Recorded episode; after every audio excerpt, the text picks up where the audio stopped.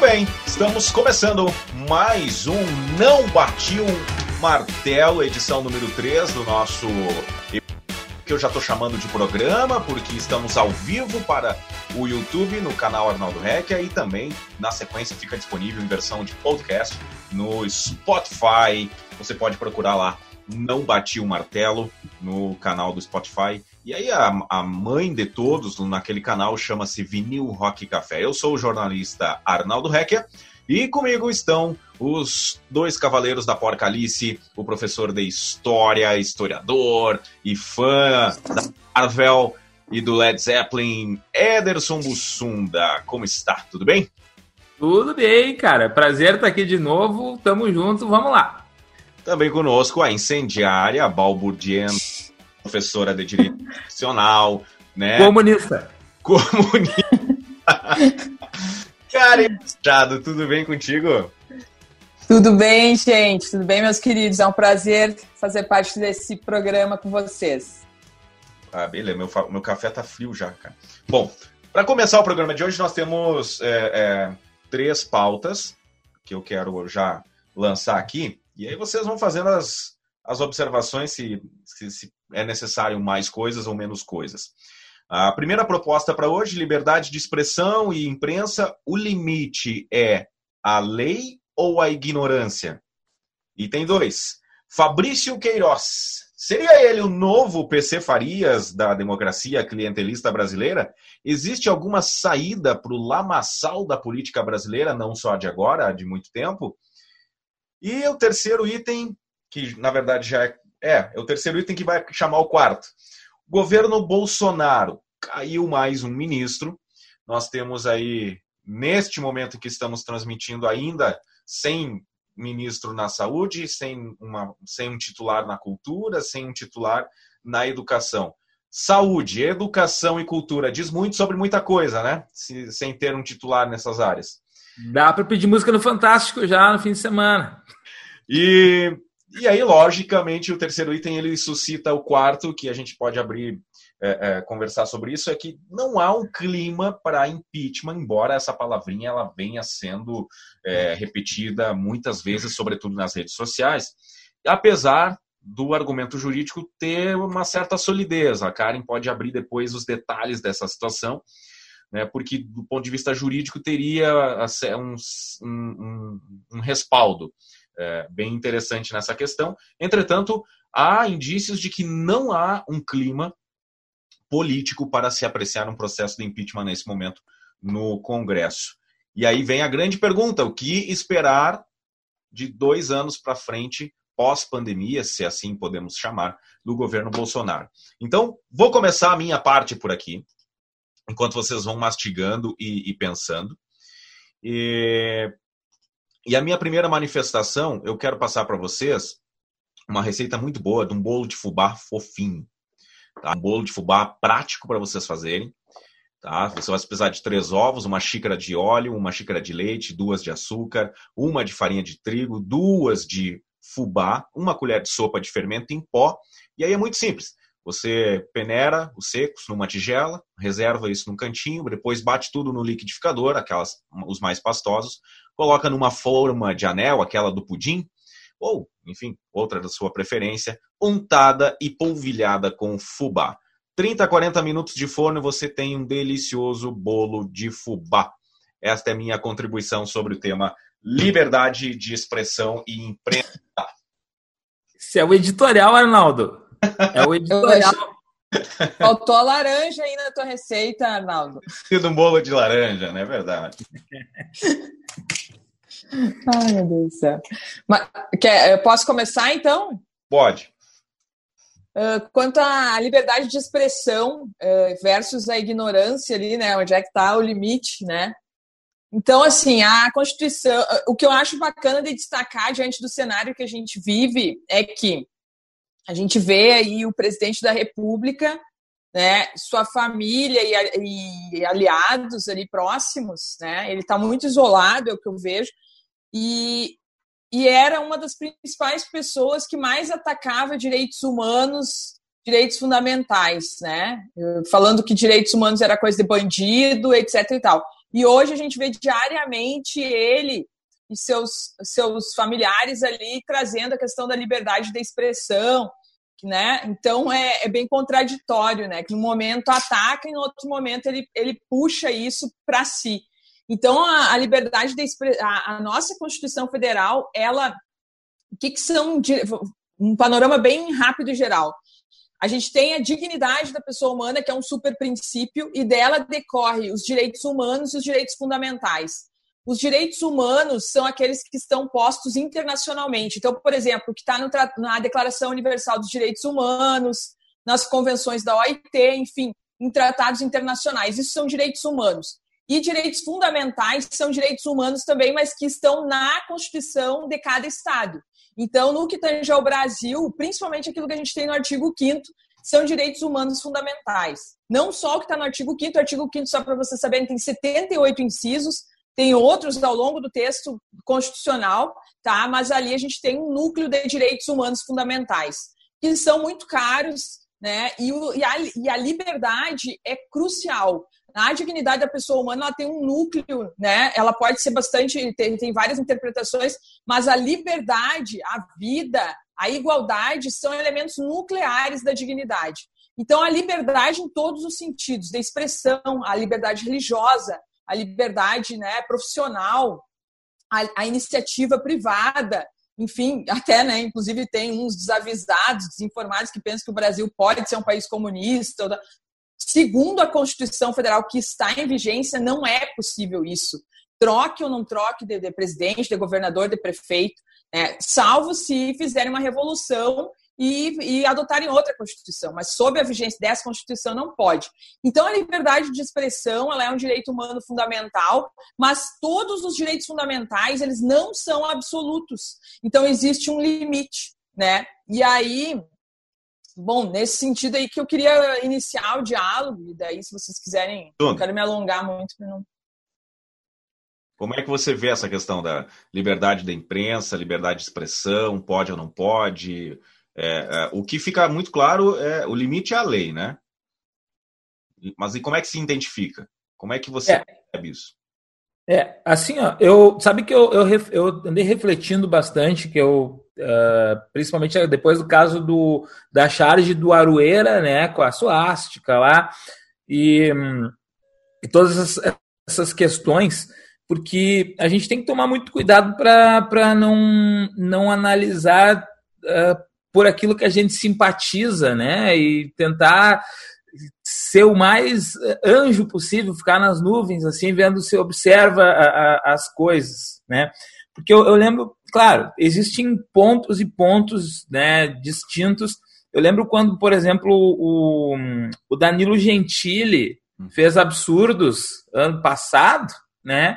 Com, com a Maria do Rosário foi que ele foi extremamente indecoroso, desrespeitoso, ignorante, né? E, e claro, são eu, eu, eu consigo identificar como duas coisas bem distintas a charge do Arueira, né? E, e o que o Danilo Gentili fez ano passado. Porque o Danilo, vocês lembram o que o Danilo Gentili fez, né? Ele pegou é, é pelos íntimos e tal, botando. Isso, isso. E foi, foi algo assim muito afrontoso, não foi uma crítica que podia ter algo político. E eu me lembro que o Danilo Gentili fez uma coisa que eu já enfrentei na vida, que eu tenho pavor, quando alguém diz eu tô te pagando, trabalha para mim. Né? A, a, mercantilização total do ser que ele fez com a deputada, ele disse, olha, eu que pago teu salário, não sei o quê.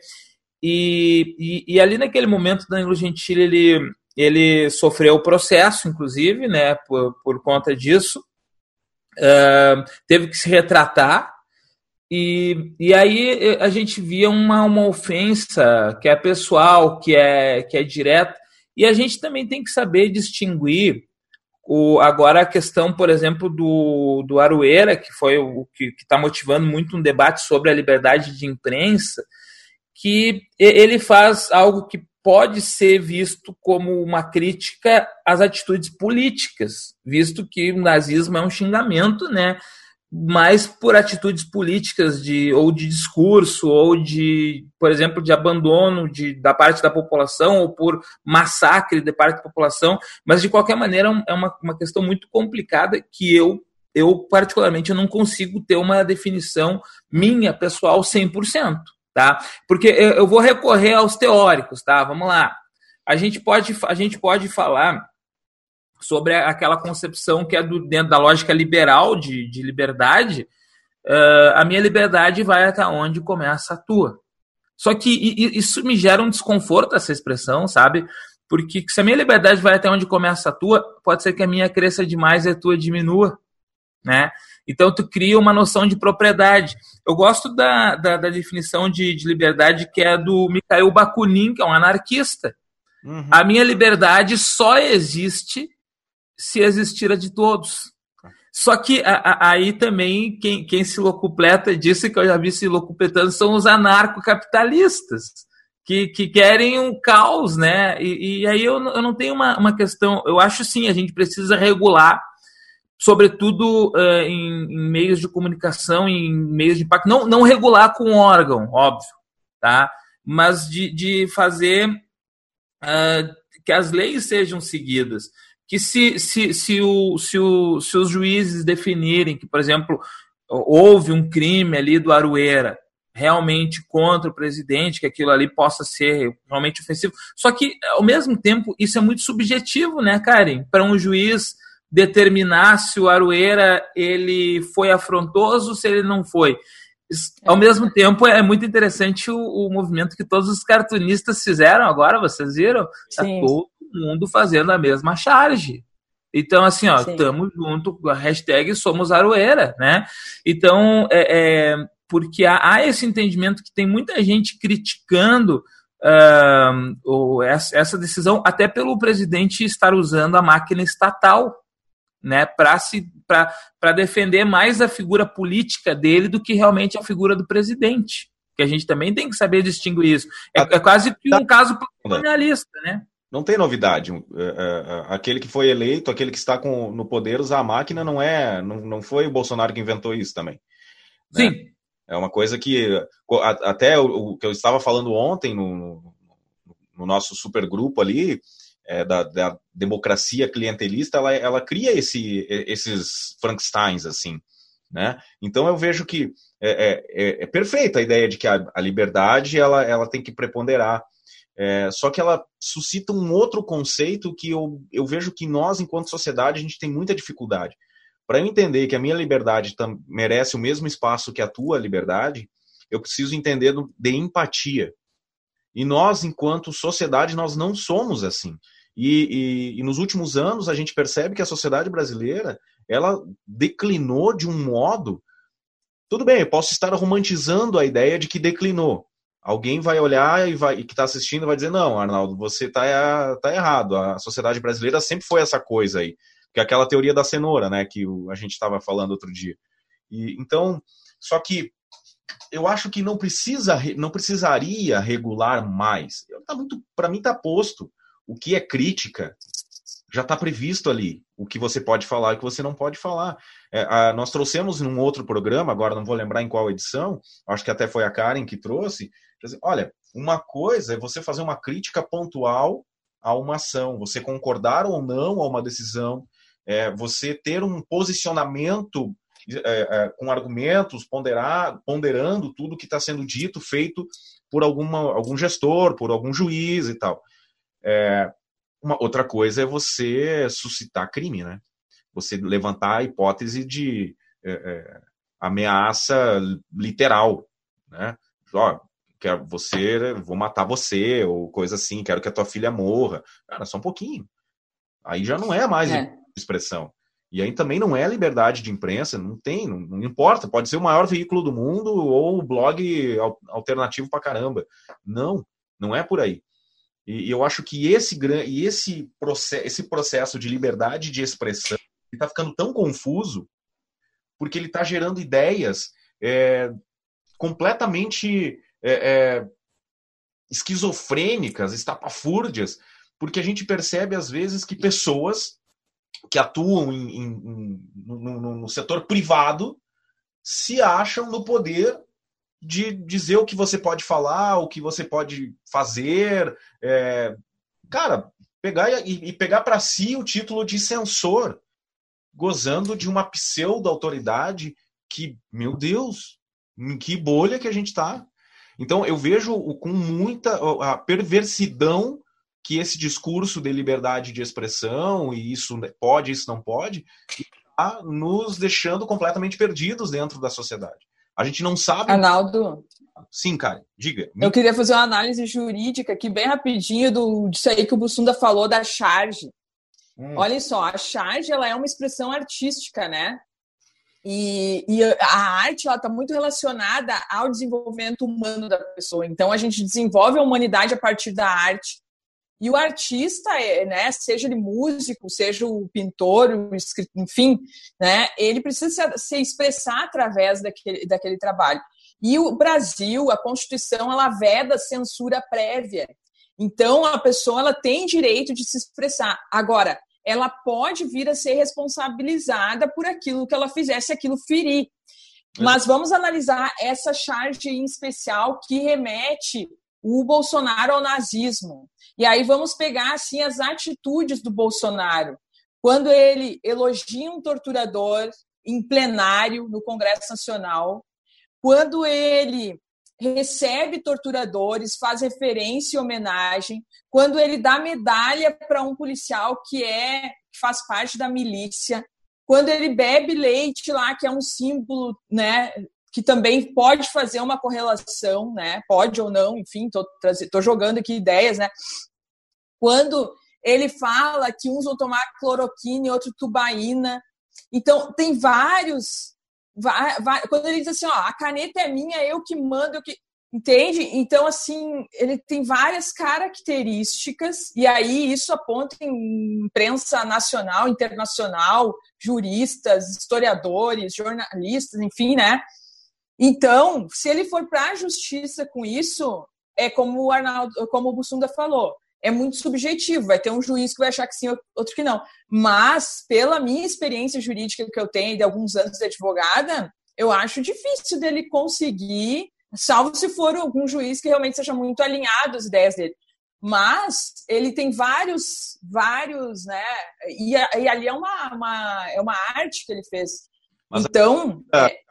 Aí, nesse caso em especial, é, é, da, da, da suástica e tal, existe esta interpretação ou leva-se em consideração todo o contexto da, da, da situação que a gente está falando ou para fins de tomada de decisão jurídica eh, se leva em consideração apenas o, o, o fato em si? Porque são para mim são coisas diferentes se eu fizer a análise se eu, se eu fizer essa análise e aí eu vou concordar contigo se nós colarmos na figura do presidente e interpretarmos neste sentido que as ações dele se aproximam, flertam ou coisas do gênero com uh, regimes fascistas ou até o próprio partido nazista, é um contexto interpretativo. Agora, se eu analisar sem esse contexto só a charge, é, aí entra naquela dúvida que eu tive que eu falei para vocês. Eu, eu, será que pô, ele está dizendo que alguém, independente de ser Jair Bolsonaro ou não, tá, que alguém estaria pintando, estou tentando fazer a interpretação bem da, da imagem, tá? Que alguém está na rua pintando suásticas. Que... Não, mas com certeza o, o, juiz ele vai levar em consideração todo o contexto. Até porque, vamos supor, ele vai ajuizar uma ação contra o Arueira. Na defesa, se eu sou advogada de defesa, eu vou trazer tudo isso aí, né? Eu vou, tra... vou eu vou trazer, vou colar, vou fazer os referentes de cada ponto, cada dia que ele teve uma atitude que, ao meu ver, se coaduna com atitude né, neonazistas ou neofascistas. É só a gente pensar, lá no nazismo, quem que eram os perseguidos? Não era a imprensa, a imprensa não era perseguida, os, ah, os jornalistas, enfim, né? Uh, os professores não... Né? Sete cabeças, todo mundo odeia a imprensa, mas todo mundo assiste. É... Os professores não eram os perseguidos, os artistas. Olha a ditadura aqui no Brasil o Chico Buarque, uh, Caetano Veloso, vários que foram uh, exilados do país. Então, assim, os artistas eles são alvo. Por quê? Porque eles trazem, né? Pega o Bezerra da Silva, inclusive, né? Hoje a gente tem direito aí, cada um de trazer a sua música, que o Bussunda deu a ideia do Fantástico. Eu quero dizer qual que é a minha música depois lá no final do, do programa. Isso aí, isso aí é golpe, tá? Isso é golpe. uma, uma questão, só, só queria. 30 para fechar essa pauta. Tá, eu só queria colocar uma, uma frase de um filósofo, né? Porque a gente tá. A gente tem também, eu acho que tem o seguinte, ó. A partir dela, a gente tem que, tem que analisar. Grandes poderes trazem grandes responsabilidades. Ben Parker, tio do Homem-Aranha, falou isso. É, isso é e... filosofia pura. Eu digo que ele é fã da Marvel aí, ó. e aí, e eu acho, eu acho que é, eu acho que as pessoas que têm o poder de presidente, de etc., têm que ter responsabilidade nas suas atitudes e têm que saber que vão ser cobradas por isso com uma charge ou com um texto ou com qualquer coisa e também tem que saber usar esse poder em prol da democracia e, e eu acho que simplesmente mandar o, o, ministro da Justiça estar tá investigando e, e, a PF tá, tá é, é uma, é uma espécie de censura prévia, tá? Não, não institucionalizada, mas é uma forma de dizer, ó, oh, se vocês começarem, eu vou perseguir vocês. Perfeito. Você tem 10 segundos. Vamos trocar? Vamos para o próximo assunto? Gira. Vamos lá. É o prato do dia, da semana, né? Sem dúvida, Jean. É sobremesa, é suco, é o que você tem gente que toma com vodka. É... Gente, a, a Operação Anjo, a é, operação coordenada pelo Ministério Público do Rio de Janeiro, em, em parceria com o Ministério Público de São Paulo, executada pelas polícias civis dos dois estados. Eu faço essa pequena introdução para ajudar as pessoas que não foi a Polícia Federal, tá? Não foi a Polícia Federal que fez isso. Porque eu tenho lido sistematicamente. É, mas o fulano ia interferir na polícia. E olha, a polícia prendeu o cara. Gente, por favor, vamos um pouquinho. Vamos ler mais do que está na manchete. Pra tá lá no primeiro parágrafo. É, é, o juiz do Tribunal de Justiça do Rio de Janeiro que determinou tudo. Então não tem nada a ver com a Polícia Federal. Bueno, dito isso, no nosso na pequena é, é, abertura. Como é que vocês estão vendo essa história do Fabrício de Queiroz é, preso? E aí eu vou, já vou fazer uma crítica, tá, Karen? Muito severa. Porque eu nunca recebi este plano dos meus advogados com moradia em si pago. Eu quero, eu quero, eu quero processar todos os meus advogados nessa situação nunca me ofertaram este plano. Eu, olha, eu te ajudo, te jurídica e tal, e aí você pode ficar na minha casa de campo tranquilo. Eu quero isso. Quanto... Arnaldo, eu, eu tenho, eu vou fazer defesa de advogados. Quanto é que tu já ofereceu para um advogado? É. Ah, olha, eu nunca ofereci estada para nenhum cliente, viu? Então acho muito estranho aí. Mas assim, ó, para mim, eu posso fazer, posso iniciar esse assunto aí? Está aberta. Para mim, gente, essa questão do Queiroz ontem é assim, é a prova do envolvimento da família Bolsonaro com algo muito grave, né? E, e, o reflexo disso foi a própria postura do Bolsonaro ontem naquele vídeo patético com o ministro, ex-ministro da Educação, agora graças a Deus, né? O, o Entraub. Então, onde o Bolsonaro tá, tá assim, perdeu o riso, né? Perdeu a arrogância, perdeu a vitalidade, tava e... muito. Ah, que vídeo triste. Hã? Que vídeo, vídeo triste. triste. Eu não sei por que, que eles fazem uma coisa daquelas. E, assim, ó, só pedir uma licença poética aí, num, num parênteses na tua intervenção. Não é uma crítica porque é o Bolsonaro, porque é o Weintraub. Completamente desnecessário para a cadeira que os dois estavam representando ali. Mas, enfim. Não, é, é, é assim, ó, é lamentável como brasileira, como cidadã, ter que ver aquilo ali. Mas, enfim, para mim, a prisão do Queiroz é a prova da, do envolvimento do Bolsonaro com criminosos, da família Bolsonaro inteira. O que, que é a rachadinha né, do Queiroz? Assess... O, o, o, Queiroz era assessor do Flávio Bolsonaro na Alerj do Rio, né, na Assembleia Legislativa, onde o, o Flávio era uh, deputado estadual. E o que, que ele faz? É aquela, por exemplo, assim, ele contrata um assessor, vamos supor que o salário seja, sei lá, 20 mil, e aí ele pega e dá lá para um fantasma e pega esse dinheiro para eles. Mais ou menos isso para resumir, né? Break. E aí eu até anotei. Breaking news. Queiroz tinha 2,9 milhões na conta. Ela de, aí lá com isso. tem, tem um quadro ali, ó. aí, ó, 2 milhões uh, foram feitos 483 depósitos e aí não se sabe 900 mil, né? Onde que tá? Então, mas assim, a gente, isso é a ponta do iceberg. Eu, eu li muita coisa, eu vi muita coisa hoje de manhã, até para fazer esse podcast. Então, tem muito mais coisas que eu também, né? Eu não tenho imunidade parlamentar, eu não vou ficar aqui Verdade. falando, mas estou falando o que, que passou ontem na Globo News, na CNN, né? nos, nos meios de, de informação aí. Mas, assim, é óbvio, né? É, tá escancarado, só não vê quem não quer. Ele estava na casa do advogado, o advogado quis se valer da inviolabilidade domiciliar, quis criar lá uma máscara. Né, do, do, do Isso. E tal.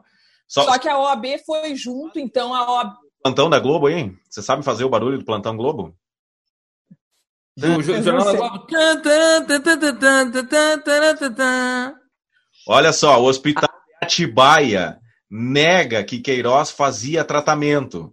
Saúde foi a justificativa em falta de depoimentos. O Hospital Novo Atibaia publicou uma nota afirmando que Fabrício Queiroz, aspas, não estava em tratamento de saúde contínuo nesta instituição.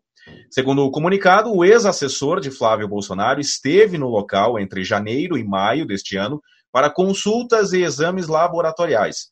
Ao ser preso ontem, na quinta-feira, Queiroz disse que está muito doente e os problemas de saúde foram usados inúmeras vezes como justificativa para não comparecer a interrogatórios. Esta informação é do G1, publicado há poucos minutos. Eu tenho para contribuir é, de início, assim, é o seguinte: eu sempre indiquei isso para os meus alunos. Quando tu tiver uma situação que tu não sabe como lidar, finge que está doente e desmaia. E, eu acho, eu acho que, que, que o Queiroz, o Queiroz deve ter ouvido eu falando isso daí, tá? E ele passou, resolveu fazer isso. Os caras chegaram lá, Queiroz tá preso, tô doente, né? Mas é, antes que alguém pergunte no, no, no podcast aí, ah, o Lula e o PT, né? Também faziam. É. Gente, nós temos uma estrutura viciada no Brasil desde o último ano sem corrupção no Brasil foi 1499. E, e, e, aí, desde então, se estabeleceu a balbúrdia, né? E, balbúrdia? E o que acontece? A Karen, que é da balbúrdia. A Karen, a Karen é da balbúrdia do comunismo. E, é. e aí, o que acontece é que a gente tem um sistema viciado e muita gente um, é, olha, se, se, tiver algum inocente ainda que está defendendo o, a presidência por uh, honestidade, por não ter corrupção, como o presidente falou, ah, mas me chama de corrupto, né? Palavra, me chama de corrupto, né? E, e, e gente, uh, é muito improvável que não tenha um esquema de corrupção aí. É, é, os números, o, o, tudo aponta. É, é hora, Deltan Dallagnol, faz um PowerPoint do. Faz, por favor, um PowerPoint pro, pro, pro, pro Queiroz, né? Bolsonaro, Queiroz, essas coisas aí, porque, gente, tá, tá tudo desenhado. Agora vamos deixar a polícia atuar, vamos deixar as provas, uh, o quebra-cabeça se montar, mas assim, ó, é, é, seria de uma inocência muito grande de nós todos, como parte da, da civilização brasileira que somos, acreditar realmente num Messias isento de corrupção que chega ao poder depois de ficar 28 anos dentro do parlamento fazendo nada, sendo eleito, reeleito, tendo patrimônio não comprovado, começando a, a, a ter pô, desde aquela loja de chocolate lá do, do Eduardo Bolsonaro, do Flávio Bolsonaro, que tinha um monte de, de, de, de, falcatrua, e vai passando por, por N questões, revenda de automóveis do Queiroz, e, e, e vai indo, e tudo é justificativo. Imóveis. E, e, tudo é justificativa e desculpa.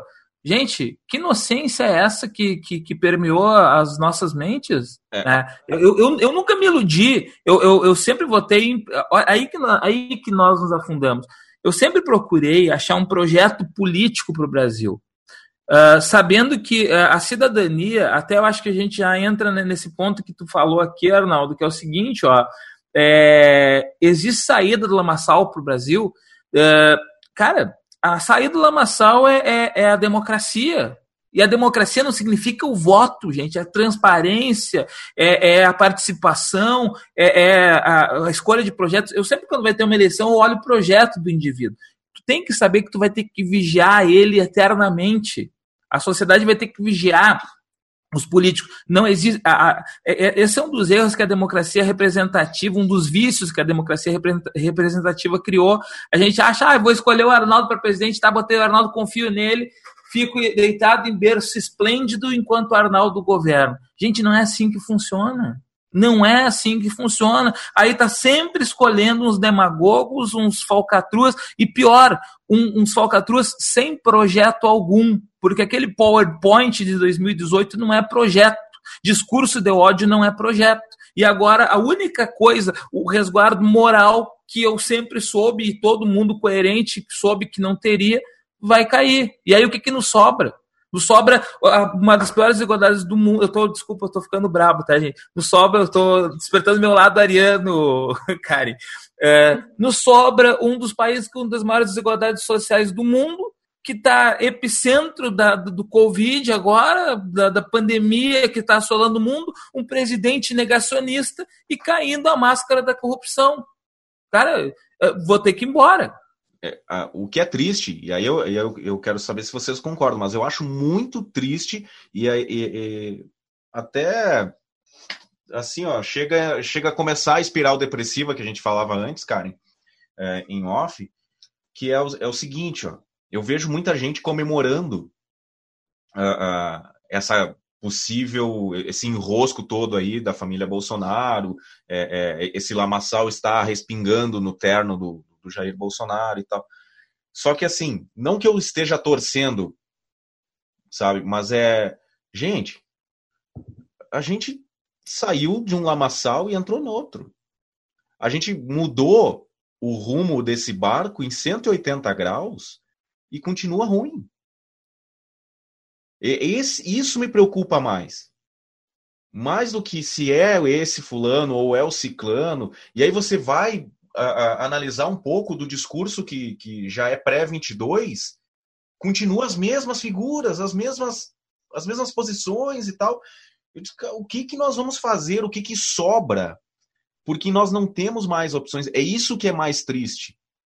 Porque, do ponto de vista institucional, nós testamos, por mais que eu tenha restrições ao processo democrático e tal, é, é, que eu tenho usado agora esse termo que não é meu, eu esqueci o nome do, do filósofo lá que eu li ontem, que eu adorei o negócio da democracia clientelista dele. E mais um, o problema é, é mais um enrolado. Diga-me um que não tenha sido enrolado. É, é verdade. Assim, sobre isso que o, o Bussunda falou, olha só, prestem atenção. O Lula, o processo do Lula, foi julgado em ali um ano, né? Ele passou por várias instâncias, um ano e tanto. Esse Queiroz, só de sumido, ele ficou mais de ano, acho. Não tem agora quanto tempo foi total. Então, assim, o que, que a gente vê é que existe um, combate à corrupção. É que o discurso, assim, ó, eu vou combater a corrupção, é bonito, é lindo. É porque... Mas o que, que o Hitler dizia? O discurso do Hitler era, né? Eu estou fazendo coisas boas, estou defendendo a Alemanha. Então, assim, é lindo o discurso. Mas existe uma palavra aí que resume isso, que começa com H, que é hipocrisia. Uhum. Que a pessoa faz uma coisa e fala outra, completamente contrário. Então, acho que isso que. E o Bussunda falou tudo, ao meu ver. Que ele disse o seguinte: tem que participar. E eu. Como é que a gente sai do lamaçal? A gente sai do lamaçal participando e se responsabilizando e vendo assim, ó, parte do problema que, eu estou vendo no Brasil é minha responsabilidade. Então, a gente precisa fazer isso. Precisa ocupar os conselhos municipais, precisa participar das audiências públicas, precisa ir nas câmaras de vereadores e de deputados participar das, das sessões, precisa cobrar do seu candidato, né? Precisa se candidatar. Então, assim, são várias coisas que a gente. Não adianta ir lá de quatro em quatro anos. Enquanto que a gente fizer isso, vai ter corrupção. Agora, assim, ó, existem muitas pessoas boas. E eu, eu, eu nasci ouvindo da minha mãe assim, ó, e do meu pai, da sociedade. Ah, tudo que é político é ladrão. Mas, na verdade, não é tem muita gente boa. Então a gente precisa conhecer. Eu fui com várias turmas minhas para Brasília, fui no Congresso Nacional, fui no STF, fui no, no, CNJ, fui no STJ. E eu vi lá, eu, eu me surpreendi, principalmente no Congresso, porque eu achei que eu ia chegar lá e não ia ter ninguém trabalhando. E eu cheguei lá, era uma quarta-feira, e a gente saiu de lá 10 da noite e os deputados estavam lá em sessões e senadores também. Então, claro que tem muita coisa errada, né? Ninguém nega isso, mas tem muita gente boa, tem muita gente também trabalhadora lá. É um reflexo da sociedade. O político ele é um extrato da sociedade. Uhum. Porque o que, que a gente vê? A gente vê um político que bateu panela na Getúlio Vargas contra Dilma, contra, né, sei lá, seja quem for, e que foi pedir auxílio emergencial sendo tendo uma condição financeira que não era pertinente. Então, é esse tipo de coisa que eu me refiro, tá? E, e, só, e só fazendo assim, ó, já que vocês estão aí brincando e tal, é, a Karen é comunista e tal, espera só um pouquinho. Ó, lá vai. Eu vou me valer aqui, ó, da Constituição para falar para vocês o seguinte. É, esse... O artigo o artigo 1 inciso 4, o artigo 1 tem os fundamentos, os pilares da democracia, da, da, da república, né? E são cinco pilares: a, a, a, soberania, a cidadania, a dignidade da pessoa humana, os valores sociais do trabalho da livre iniciativa e o pluralismo político. O inciso 4, que fala a livre iniciativa. O que, que é? Se eu quero abrir amanhã uma clínica de radiologia, eu posso? Posso. Se eu quiser amanhã abrir uma loja de calçado, eu posso? Posso. Uma indústria de não sei o que, posso. Tá? O artigo 170, que regula a ordem econômica e financeira do país, fala lá de novo, a livre iniciativa. Então, nosso país, o, qual é o papel do Estado aí? O Estado ele vai regular e fiscalizar, mas a iniciativa é livre e muito maior para o setor privado do que para o setor público. O Estado ele tem papel eh, regulador, porque imagina se cada um fosse fazer o que quisesse. Não tem como, tem que ter um órgão ali central que regulamente essas relações.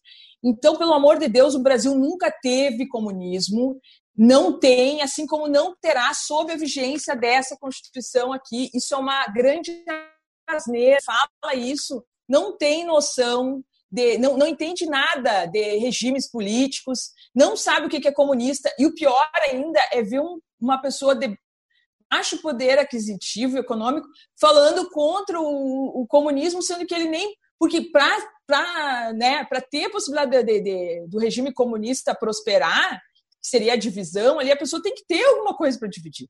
Como é que se ela sem ter, ela vai dividir alguma coisa?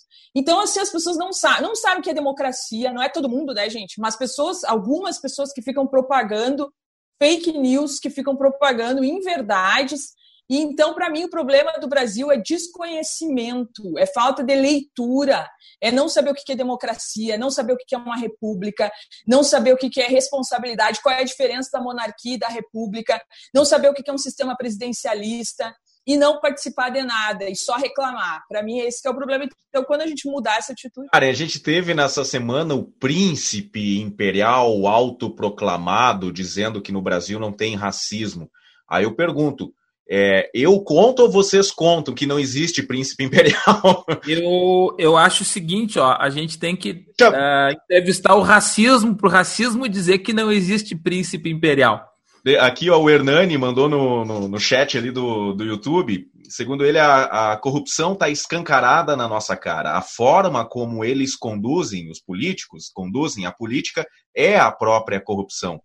É, aí o Hernani ele traz essa reflexão que a gente já, já passeou por aqui. É, é, faz parte do, do, da nossa democracia esses sistemas confusos e, e, e, obscuros, né? Enfim. E aí, Arnaldo, bem rapidinho, só para complementar, uh, quando ele interfere na polícia, ou, por exemplo, a transparência, os dados, isso, gente, as, não é não ter notícia de corrupção que significa não ter corrupção. Uh, não sei se estou sendo clara, mas assim, não basta. Quando tu quer combater a corrupção, dá mais transparência. O principal, se eu fosse dizer para vocês, a principal forma de combater a corrupção dos governos é a, é a transparência. É falar onde eu gastei, quanto que eu gastei, como que foi gasto, quem é que é isso para o cidadão poder fiscalizar. E outra coisa, a gente fica focando muito demais, 99% no político, esquece o privado. Porque, porque se alguém aí tem o corrupto e o corruptor, né? O corrompido. Então tem vários atores aí, a gente não pode esquecer disso. Alguém está se dando bem com isso e não é só o político lá que está favorecendo um empresário. Tem um empresário aí que também está sendo criminoso. Então acho que isso a gente tem que pensar também. Eu quero, eu quero fazer um adendo só rapidinho na, na fala da Karen. Ah, por... é? Eu quero pedir uma coisa para você falar na sequência. Tá, mas eu queria é o seguinte, ó, porque a Karen ela, ela falou tem que lembrar sempre do, do corrupto do corruptor e que a gente tome isso como lição para agora. Não sei o que, que vai acontecer, qual é o desfecho. Gente, não é só o Queiroz, não é só o Bolsonaro, porque quando caiu o Collor, foi só o Collor e o PC é. Farias fizeram queima de arquivo, papapá, e, e, e, todos os empresários que estavam se locupletando com aquele esquema. O que, que foi feito? Nada. Então, possivelmente, são algumas pessoas são, são gente parece aqueles, aquelas conversas de, de pessoas que acreditam em seitas secretas e mas é, é, como se existisse uma seita secreta que eles estão sempre ali e não importa o, o, boneco que esteja governando, eles estão sempre dirigindo. E aí tira um, coloca outro, mas os mesmos, que possivelmente são aqueles 1%, menos de 1% da população, estão ali e estão ali sempre se beneficiando. Se eu não me engano, foi o, eu, uma entrevista que eu vi do, do Leandro Carnal. Agora eu tenho dúvida se ele é filósofo ou é historiador. Acho que é historiador. Ele é historiador, Carnal. E aí ele, e ele falou uma coisa nessa linha aí, Bussunda. Vocês meio que falam parecido, tem o cabelo parecido. E. Penteado. ele, ele disse que não, não. Quantas vezes mudou a cor das camisetas de, de 89 para cá?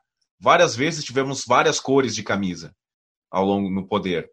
Mas só tem, só que na hora que você vai ver quem ganhou dinheiro com isso, são sempre as cinco ou seis mesmas empresas ou pessoas ou, ou afim.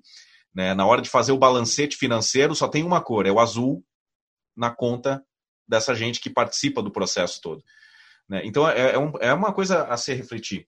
O Bussunda postou já tem um tempo um negócio que eu achei sensacional. Claro que é um, uma fanfic, assim, né? Total. Mas que ele descobriu a verdadeira identidade de Jair Bolsonaro para justificar tudo que está acontecendo no mundo. Eu queria que você compartilhasse conosco agora, porque é sensacional. Eu, assim, alguém tem que produzir esse. esse ah, foi o, o, o, aquele do plot twist que eu, que eu fiz do fim do filme Bolsonaro. Isso. A cena, a cena final do filme Bolsonaro é. E tu viu que eu deixei mistério. Não sei se Bolsonaro sofreu impeachment, não sei o quê. É a cena final entra o Bolsonaro numa limusine, terminou o mandato dele, e aí ele entra e estão lá o, o, o Ciro Gomes, o Lula, a Manuela Dávila, a, a Glaze Hoffman, tá o, o, o próprio FHC e o Boulos, todos numa limusine, e o Boulos vem e serve um champanhe e eles começam todos a tomar. E aí, e, e, a limusine andando e o pessoal atirando ovos porque é o Bolsonaro, e eles não gostaram do Bolsonaro. E aí, no andar, a limusine, o Bolsonaro começa a tirar a máscara, e na verdade ele é Ernesto Che Guevara. Com o plano de incineração, incinerar a imagem da direita no Brasil por 100 anos. A direita nunca mais ganhou nada porque foi a esquerda que criou esse. O ah, Bolsonaro. eu ouvi isso aí, gente. Pelo amor de Deus. e, e, aí é o, é o, grande plot twist do final do filme Bolsonaro. E todos riem, o Lula vai lá e abraça o Bolsonaro, que é na verdade Che Guevara. E, e, o, e aparece o Daciolo. Eu sabia do plano Chau, glória a Deus! Né? O plano Ursal. Ursal, cara. Viu? Mas a Janaína Pascoal falou isso aí, né? Ela disse que, que, que foi o PT que elegeu o, o Bolsonaro para acabar de vez com a direita. Ah, ela não, não fez nada, Janaína Pascoal. É. Foi o dia que é. ela esqueceu de tomar os remedinhos dela. Aí a gente vai entrar na, na, naquele tweet que eu mandei para vocês, estava até pouco tempo tweet fixo na, na, na timeline do, do ex-presidente Lula, que ele dizendo, ah, agora a narrativa é que eu elegi o, o bolsonarismo. Então, assim, resta alguma dúvida? Que foi o lulismo o maior responsável pelo bolsonarismo? Né? E, e, aí eu não sei se vocês concordam, mas eu criei uma frase. Um... Ah, eu não sei, gente. Isso aí eu discordo, sabe? Não concordo com isso. Eu acho que. Porque assim, ó, uma coisa é uma coisa, outra coisa é outra coisa. Acho que isso aí foi pessoas que, que umas foram ingenuidade, outras não é ingenuidade, outras é maldade mesmo. É assim, ó, eu gosto daquela maldade dele que ele quer matar a gente. Eu tenho aqui no meu coraçãozinho isso aí, eu te, tá aqui escondidinho, eu não quero mostrar para os outros porque eu quero parecer que eu sou bonzinho. Eu sou cidadão de bem, tá? Mas na verdade, lá no fundo a pessoa tem a maldade, ela quer o desprezo, ela quer ela quer subjugar o outro, entendeu? E ela enxergou lá no Bolsonaro isso. Então, muitos foi, outros por ingenuidade, acreditaram nessa, nessa máscara dele de, de cidadão honesto, que não é. Numericamente, então, Karen, numericamente, esse perfil aí que você traçou é o cara que está na base dele hoje. É, eu acho. E esse cara não representa mais que 30% do, do eleitorado. O que me preocupa é os outros 20 e tanto, quase 30% que, que, que colocaram o, o Jair Bolsonaro na eleição. Ou seja, o dobro das pessoas que votaram. Então, vamos tirar esses, esses cachorrinhos da PM aí, tá? Tira eles. E aí, o, o resto que é quem elegeu. Porque isso, ninguém, ninguém consegue se eleger tendo uma base tão, tão uh, uh, mínima. Eu tô falando de, de números, tá? Números por números, ele não seria eleito, nem ele, nem outra pessoa com esse discurso. O problema é exatamente a, as pessoas que votaram e tornaram viável esta candidatura justamente por um único discurso: não ao PT e ao Lula. Então eu não. Mas aí é que tá. Tanta Aí é que tá. Eu vejo, eu vejo que é, é, a negação ao lulismo proporcionou esse tipo de reflexão. Porque em nenhum, Mas momento, aí... em nenhum momento eu vejo, e não vi, não tenho mais esperança de ver, nem o PT e nem o Lula traçarem um segundo de meia-culpa por tudo que aconteceu. Mas assim, Arnaldo, eu acho que não dá para a gente pegar e culpar. Ah, é... Porque assim, ó, a gente tinha opções, né? Tinham vários candidatos. Agora, é inegável que o, que o PT ele representa a, os anseios de parcela da, da sociedade. Tanto é assim que eles ganharam quatro eleições, né? Mas, então, assim, o, o, PT ele tem um viés né, mais social ali. Tem mesmo, ele tem né, um viés mais social ali que, que ele traz isso nas políticas públicas. Vamos pensar em Bolsa Família. O Bolsa Família é uma continuação de um programa do FHC, deixando claro isso, e é uma orientação da OIT, não é nem nacional, é uma orientação da OIT, da Organização Internacional do Trabalho. Mas assim, ó, aí mais médicos, Bolsa Família, lá as ProUni, né, vários programas assim. Então, várias pessoas se beneficiaram disso e se sentem representadas pelo partido. O que que você fez? E assim, ó, eu vou dizer para vocês, porque às vezes eu falo e a pessoa já me taxa disso, daquilo eu não estou preocupada com PT nem com Lula, eu estou analisando aqui. Sim, sim. Mas assim, ó, vamos pensar assim, uh, te, parte dessa, dessa população brasileira se beneficiou disso e ela e para ela foi bom aquilo, então ela se sente representada. E ali o resultado das eleições foi isso que apareceu. Mas tu votar, me desculpe, me desculpe, mas quem vota numa pessoa que diz o seguinte, Maria do Rosário, eu não te estupro porque tu não merece, porque tu é feia. Se alguém acha que isso era melhor que o Haddad, me desculpe, mas essa pessoa tem que rever os seus valores, ela tem que rever os seus conceitos. E que pede assim, ó, eu sou totalmente a favor da mudança de bandeira, da mudança de camiseta, mas enfim, foi o resultado que a gente chegou. O resultado era ou o Bolsonaro ou o Haddad. E aí. Discorda? Discorda que houve este sentimento na hora do, da, da, eleição, em 18? Não, eu acho que houve, Arnaldo, mas sabe por quê? Porque demonizaram o PT, demonizaram o Lula. Sabe o que é demonizar? É assim, ó, eu pego o Arnaldo, a Karen, o Bussunda, e eu começo a criar pechas. Ah, ela é comunista, ele é petralha, ele é não sei o quê, ele é esquerdista, esquerdopata, ele tem tatuagem, ele tem um, sei lá, um cabelo loiro, ele é careca, ele é não sei o quê. E tu tenho, começa. Tem tatuagem. Te... É, é marginal. Tá? Aí tu começa assim, ó, tô brincando. Tu começa a, a fazer isso até que a pessoa pensa assim, ó, que se matar ele não tem problema nenhum. Isso que é demonizar. Tu demoniza, tu cria ele, tu coloca ele como um inimigo comum. Mas aí tu dizer que isso é culpa do PT, aí eu já acho que é demais. Eu acho que o PT tem então... várias mazelas e acho que tem que fazer crítica. Mas dizer que o Bolsonaro foi. Olha, eu não sei, eu até entendo o argumento, mas eu acho que acho que é válido o argumento, acho que tem uma influência sim, mas eu acho que isso tudo que aconteceu serve para a gente pensar. Poxa, será que realmente eu estava certo naquilo? Aquele meu ódio ao PT? Mas... Por que, que eu odeio o PT? Eu vou concordar contigo. São reflexões diferentes. É. Você chegou onde eu, onde eu onde eu estava agora, só que por um outro, um outro lado de, de reflexão. Vai, Bussunda, senão você vai ficar só cidadão de cada. Eu vou contra vocês. Eu vou contra vocês. A, a equação Bolsonaro é muito complexa a, a base dela é, não é nem o antilulismo, porque o Lula, o Lula, ganharia as eleições se ele tivesse ele, pessoa concorrida. O Lula ganharia, vide as pesquisas eleitorais quando o Lula ainda podia, e vide aquilo que o PT tentou fazer, mesmo sabendo que o Lula não ia concorrer, em manter o nome dele.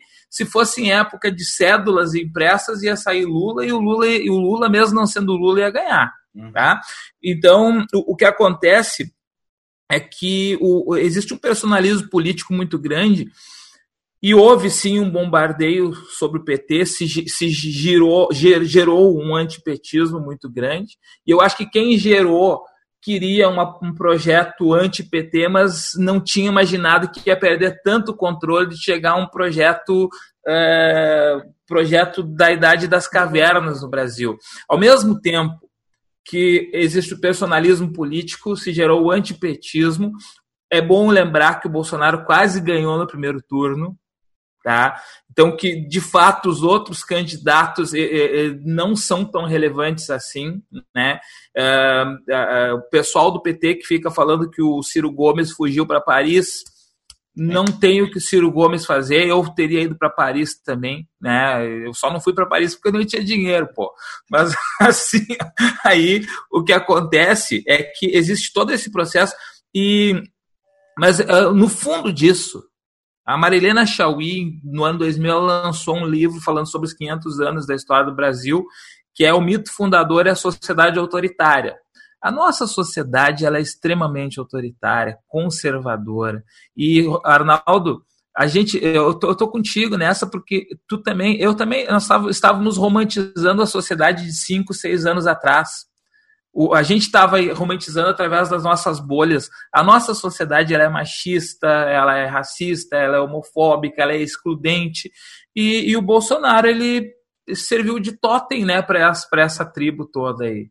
Então eram pessoas que não tinham coragem de se manifestar, se manifestaram, uh, surfaram na onda do antipetismo, acreditaram num salvador, alguns pastores desonestos dirigiram suas comunidades também num messianismo, misturando política com religião, e é uma equação muito complexa e que nos leva a essa tragédia. Eu acho impossível de é. uma coisa da outra. Eu só quero trazer aqui dois comentários que chegaram aqui no chat que são maravilhosos eh, primeiro pelo, pelo antagonismo de um e do outro, tá? E pela democracia, essa maravilha que a gente ainda. A, a democracia é uma tragédia, mas só não é menos, só é menos tragédia que todos os outros, né? É, o William César, ele diz assim: Eu tenho essa maldade que a Karen falou. Vide que não há paz sem guerra. E na sequência, a Sandra Adriana, ela disse que a culpa do Bolsonaro estar ali fazendo M. Dá para falar merda na internet, né? Dá. Por mim dá. então, assim, a culpa do Bolsonaro estar ali fazendo merda é culpa de quem votou nele, ponto final. Não quer admitir, sempre querem culpar os outros e não admite, admitem que erraram. Muito obrigado a, a Sandra e também lá no começo o Hernani, porque essa discussão eu acho ela extremamente válida. A gente perdeu essa capacidade de tentar entender o que, que leva as pessoas a fazer as coisas para chegar onde a gente chegou. E o Arnaldo? Tem, a gente o tem William ali falou. Minutos. Tá. Eu, eu quero mandar um abraço ali para o Hernani, para a Sandra, que eu conheço. O William não conheço, mas quero mandar um abraço também. E só dizer para ele que, então, aí, se ele tem essa maldade, olha, o que, que eu posso te dizer, William? O ser humano ele é bom e mal, né? Tem que, de alguma maneira, trabalhar isso, porque não é legal ter maldade. Então, de alguma maneira, né, a gente transmutar esse sentimento ruim aí em amor, porque o amor é o sentimento que vai conseguir a gente, se a gente quer um país melhor, uma sociedade melhor, mais justa, mais igualitária, com todo mundo com condições de ter água, de ter luz, de ter uma casa, de ter comida, a gente precisa, né, dar acesso para todo mundo.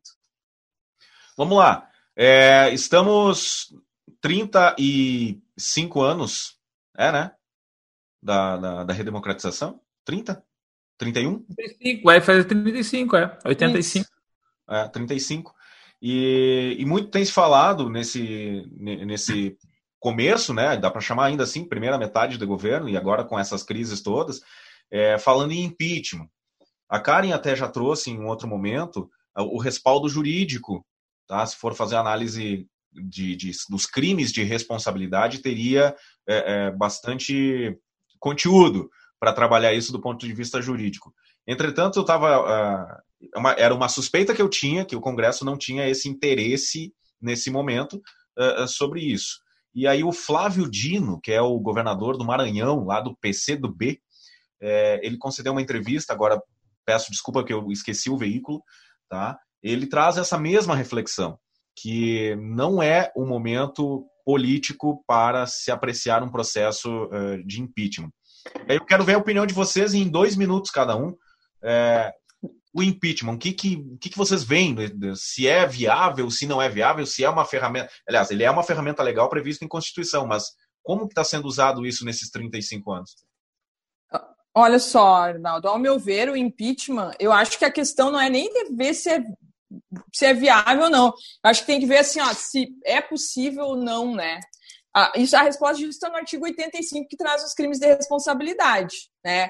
que é atentar contra a Constituição Federal e contra a existência da União, contra o livre exercício do poder legislativo, do judiciário, do Ministério Público e dos poderes constitucionais nas, das unidades da Federação, atentar contra o exercício dos direitos políticos individuais e sociais, atentar contra a segurança interna do país, atentar contra a probidade na administração e atentar contra a lei orçamentária, que foi aqui que encaixaram a Dilma, e atentar contra o cumprimento das leis e das decisões judiciais. Ao meu ver, o Bolsonaro já atentou contra a Constituição dezenas de vezes, tá? Ele já atentou contra o livre exercício do poder legislativo e do poder judiciário, vive né, atacando o STF, o...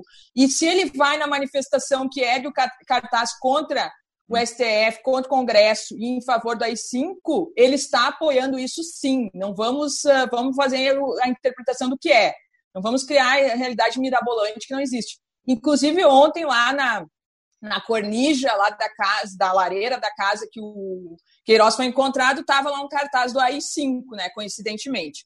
Então, ele já tentou também contra a segurança interna no país. Eu já enquadrei ele no meu Facebook. Quem quiser pode achar lá os artigos da Lei de Segurança Nacional aos quais o Bolsonaro atacou. Então, ao meu ver, teria sim que ser instalado um processo de impeachment, não há, não há dúvida. Agora, seria melhor para o país? Não sei, acho que não, até. Por quê? Eu acho que é melhor que o TSE casse a chapa inteira porque tirar o Bolsonaro e ficar o Mourão vai ser o mesmo projeto de destruição aí que está em, que tá em, no, no, em trâmite, né?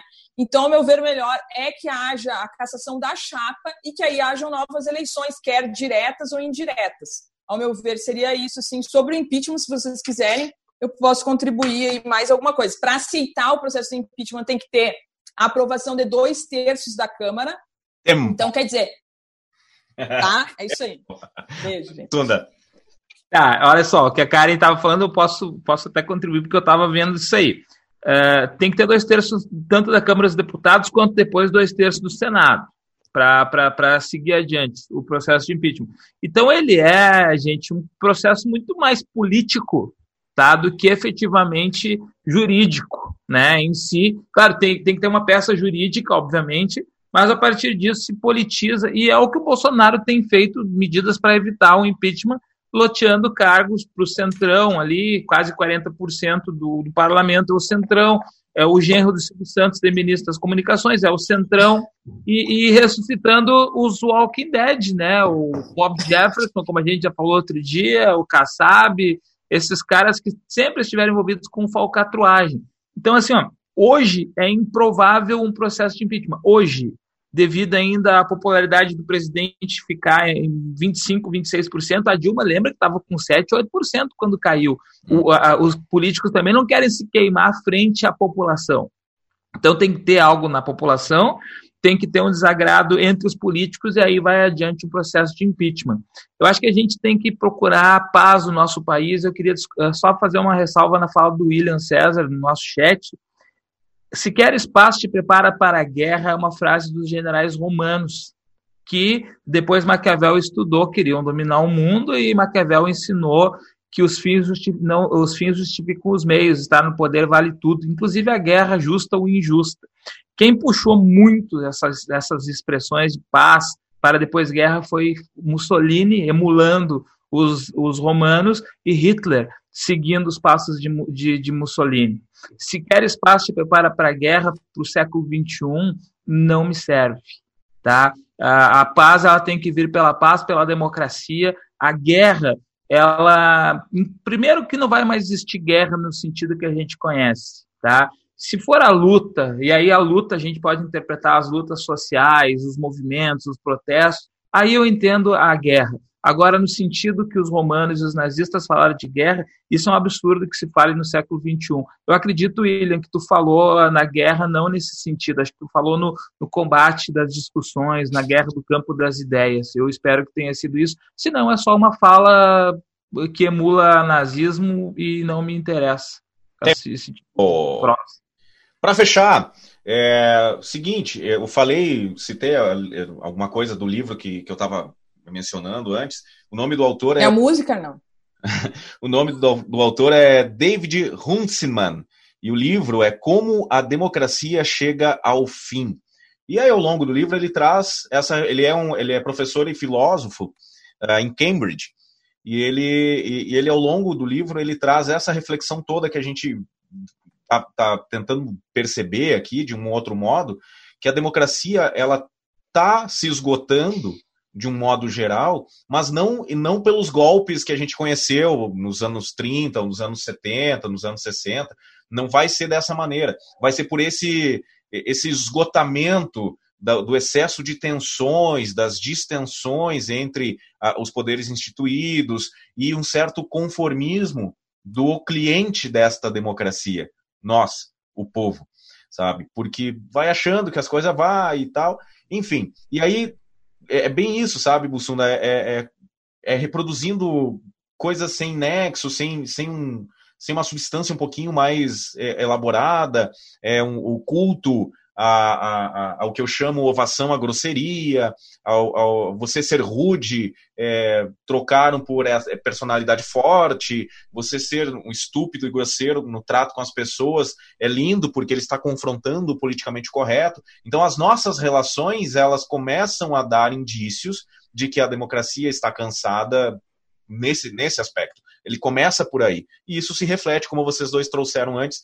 é, é, o político ou o gestor político, ele é reflexo da sociedade na qual ele está inserido. Gente, é, conseguimos é, encerrar as pautas dentro de um prazo mais interessante, tá? E quero agradecer a audiência do YouTube, que acompanhou conosco no canal Arnaldo Hecker. Vai ficar disponível, se quiser depois xingar, fique à vontade, porque sendo uma. Assim, a única coisa que eu vou pedir é o seguinte: critica, mas traz um argumento bonitinho. Organiza os pensamentos. Não, pode elogiar também, né? O William ali, eu vi que ele elogiou. Não, não vi. Ele falou. O, o Sidney participou ali também, agora eu vi. Ai, gente, ó, vamos falar aqui então deles. Para aí. O Sidney Zene, quais as sequelas que o bolsonarismo pode deixar na democracia brasileira? Baita pauta para a gente trazer no próximo programa, Sidney. É uma reflexão interessante de analisar, porque aí dá para juntar outros movimentos que a gente teve né, ao longo da República que, que deixaram marcas. Né? Com, no podcast que eu fiz só com o Bussunda, a gente falou muito sobre o getulismo né? Foi um movimento que deixou uma marca muito forte em, em todo o nosso processo republicano. Boa dica. William César trouxe lá, pre, pre, já ia dizer prefeito Bussunda, olha aí. Quase me lancei. Perfeito, Bussunda. Obrigado por interpretar mais próximo daquilo que pensei. Eu acho que eu é o William que eu conheço, sim. Muito boa a conversa de vocês, parabéns, obrigado, William. Naquilo que você disse sobre lutas sociais e a energia. O William é um cara que eu, que eu conheço, acho, por ser César com dois Cs, acho que é quem eu conheço, é um cara que tem um, um grau de, de, de, conhecimento bem interessante para debater. E, e, nós somos temos visões bem antagônicas, eu e ele, e a gente debate de maneira bem interessante. E é bem-vindo, tá? Sempre que tiver oportunidade, é muito bem-vindo. Karen Bussunda, seus 30 segundos de beijo para tia, para Xuxa, como é que vocês Eu quero aqui agradecer, participar desse bate-papo com vocês. Vocês são é, 10, né? Ter é, ideias diferentes, enfim, a gente poder se expressar, poder falar aquilo que a gente pensa. E quero agradecer muito o pessoal que está nos acompanhando a, aqui, né, ao vivo, e depois também o pessoal que vai acompanhar depois, mas especialmente ao Hernani, ao William, a Sandra, ao Sidney. Obrigada, tá? De coração que a gente possa construir juntos um universo melhor realmente, né? E eu, eu com certeza, assim, acho que a gente está passando por um momento difícil, mas a vida ela é cíclica tanto individualmente quanto coletivamente. Então, uma coisa é certa, gente. Se a gente está passando por, por, essa lambança agora, por esse monte de conturbações sociais, né, na saúde, política, vai vir um momento, o próximo momento que vai vir vai ser um momento de abundância, de prosperidade para todos nós. É isso que eu desejo, tá? E um grande beijo até semana que vem. Olha lá. Amanhã, amanhã vai ser maior, como disse a Rosana é Pinheiro Machado, né? E eu queria só encerrar agradecendo vocês aí, agradecendo o pessoal do chat também. Isso é bacana que vocês participem, sempre participem, por favor. E queria mandar um beijo no fígado de todo mundo, que no coração todo mundo manda beijo. Vamos variar os órgãos aí, tá? Beijo no fígado de vocês. Feito com o fígado alheio, né? É, tá certo. Gente. E a música? Não vou poder dedicar minha música? Vai, manda, qual é a música? Ó, a música, pessoal, que eu quero aí dedicar para esse cenário político que a gente está vendo é do Bezerra da Silva. É essa música aqui, ó.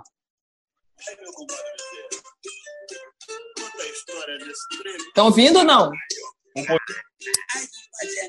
Escuta lá. Canalha, tu é um verdadeiro canalha. Agora... Canalha, tu é um verdadeiro. Sabe que tem moral nessa música ainda. tem direito. Bah, é mesmo, tio. Mais isso aqui depois. Bussunda, ele te trai da São Marino, me aconteceu já isso daí e, e a São Ai, ai. Valeu, gente. Ô, gente, valeu, valeu. valeu.